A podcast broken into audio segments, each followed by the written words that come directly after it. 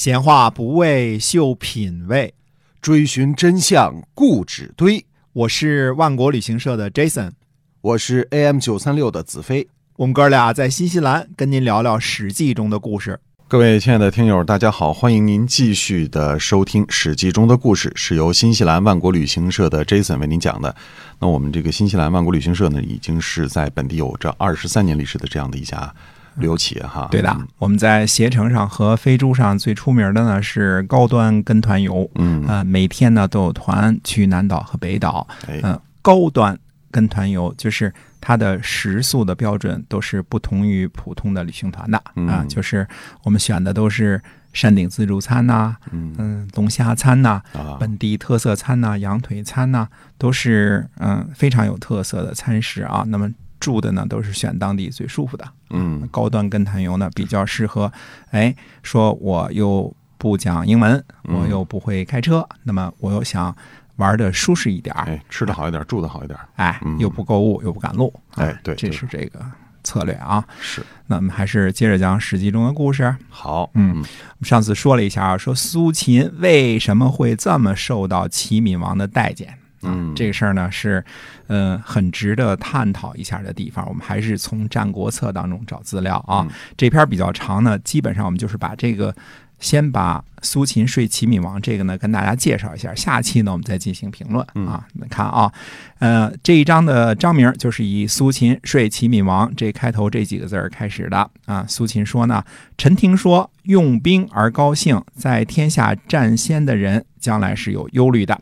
缔结盟约而开心，让主君结怨的人，后来一定被孤立；后采取行动的人是有所依凭的。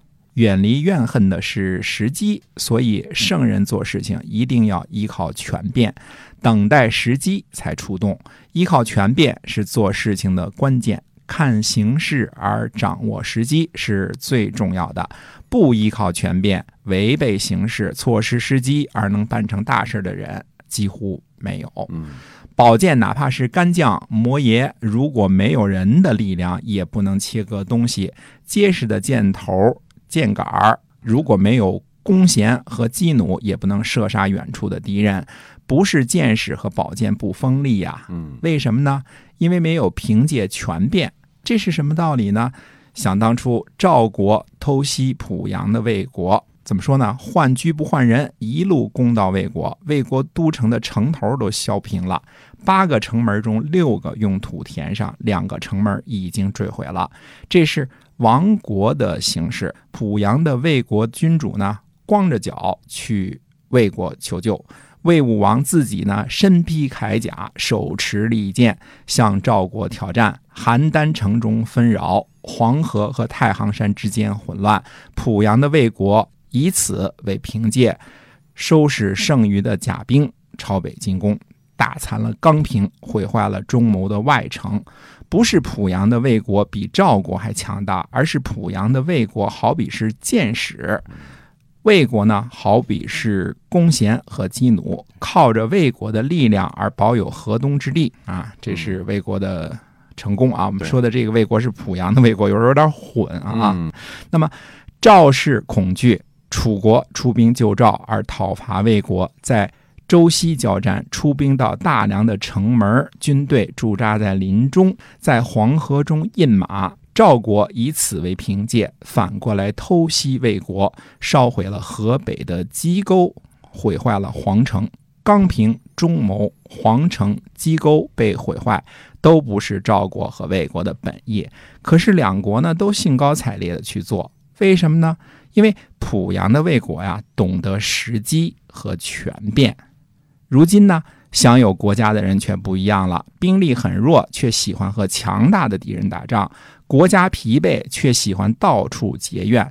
打了败仗也要战斗到底。兵力弱小呢，却不甘居人下；地域狭窄，却喜欢对抗强大的敌人。失败了就喜欢使诈。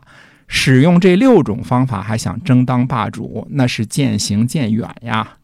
臣听说呢，善于领导国家的人顺应民意，估计士兵的能力，之后让天下听从自己，所以缔结合约，不为主君结怨。讨伐时不挫败强大的国家，这样呢，兵不废，权不轻，地可广，欲可成。往昔呢，齐国帮助韩魏伐秦、伐楚，战争并不是很激烈，得到的土地呢又都分给了韩魏，而天下呢都说是齐国的错误。为什么呢？因为这样啊，为韩国和魏国结下了仇怨。天下诸侯呢都在用兵，齐国和燕国作战，赵国吞并了中山。秦国和楚国与韩国和魏国混战不休，宋国和越国也专心用兵。这十个国家相互间都有敌意，而唯独呢很留心齐国。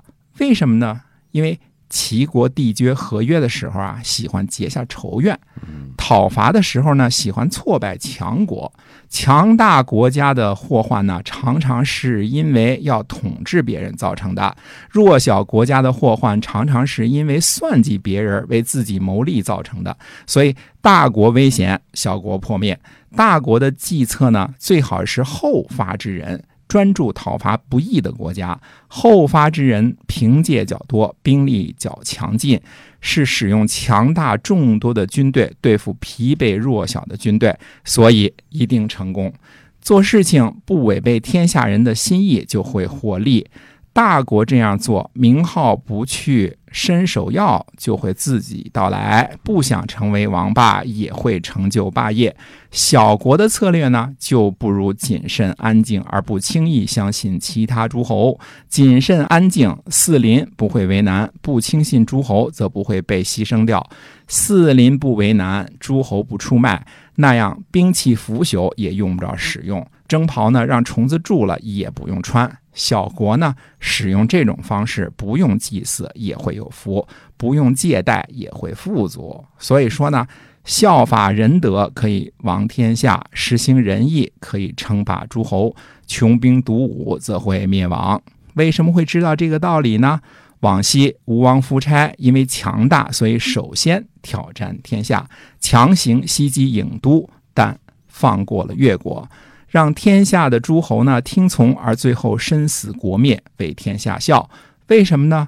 因为吴王夫差呀，他是没事儿呢就想称王。依靠自己的强大而首先在天下挑起祸端。过去呢，莱国和莒国喜欢算计别人，陈国和蔡国呢喜欢狡诈。结果，莒国倚仗着越国而灭亡，蔡国呢倚仗着晋国而亡国。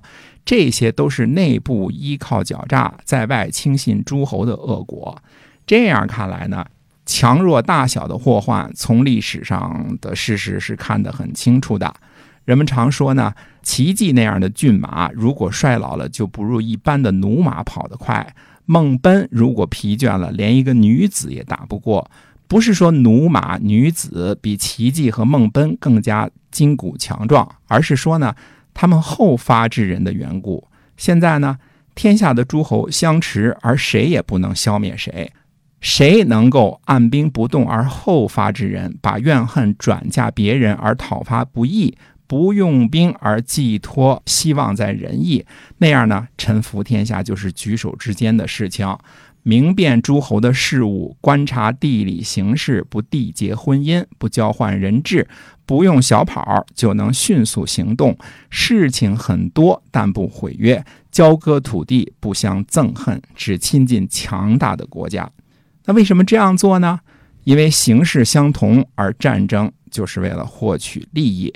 为什么这样说呢？往昔齐国和燕国战于环曲，燕国打了败仗，损失了十万兵力。胡人袭击燕国数个县，夺取了牛马。胡人和齐人素无往来，用兵也没有一起谋划。为什么会做出差不多的决定呢？因为形势和担忧一致，而战争就是要获取利益。嗯，这样看来。与形式相同的国家约定会有长远的利益，后发制人就可以易使诸侯。那么，由于这个文章呢比较长，苏秦这段比较长，所以我们中间断开一下，下期呢再跟大家接着欣赏苏秦的这篇文章。好，那么我们今天的史记中的故事呢，先跟大家讲到这儿，感谢您的收听，我们下期再会，再会。